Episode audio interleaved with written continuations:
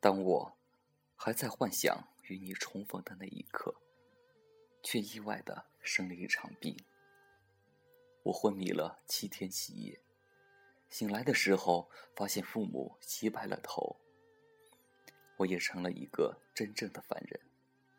我不记得前世我们的故事，也不记得我们还有个生生世世的约定。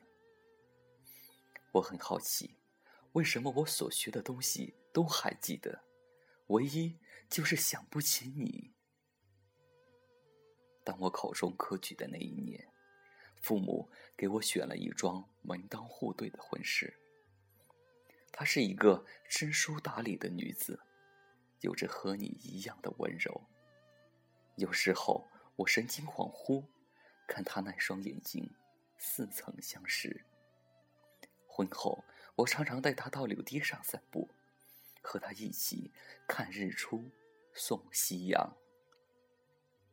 我被他的笑声所吸引，被他的柔情所打动。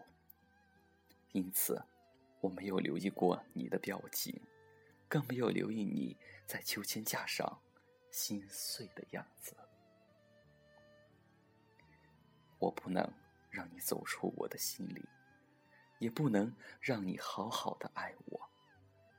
与其做一个日夜为你伤心的人，倒不如让我做一颗石子吧。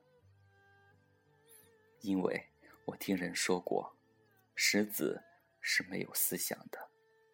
当然，也就不会有歌有梦了。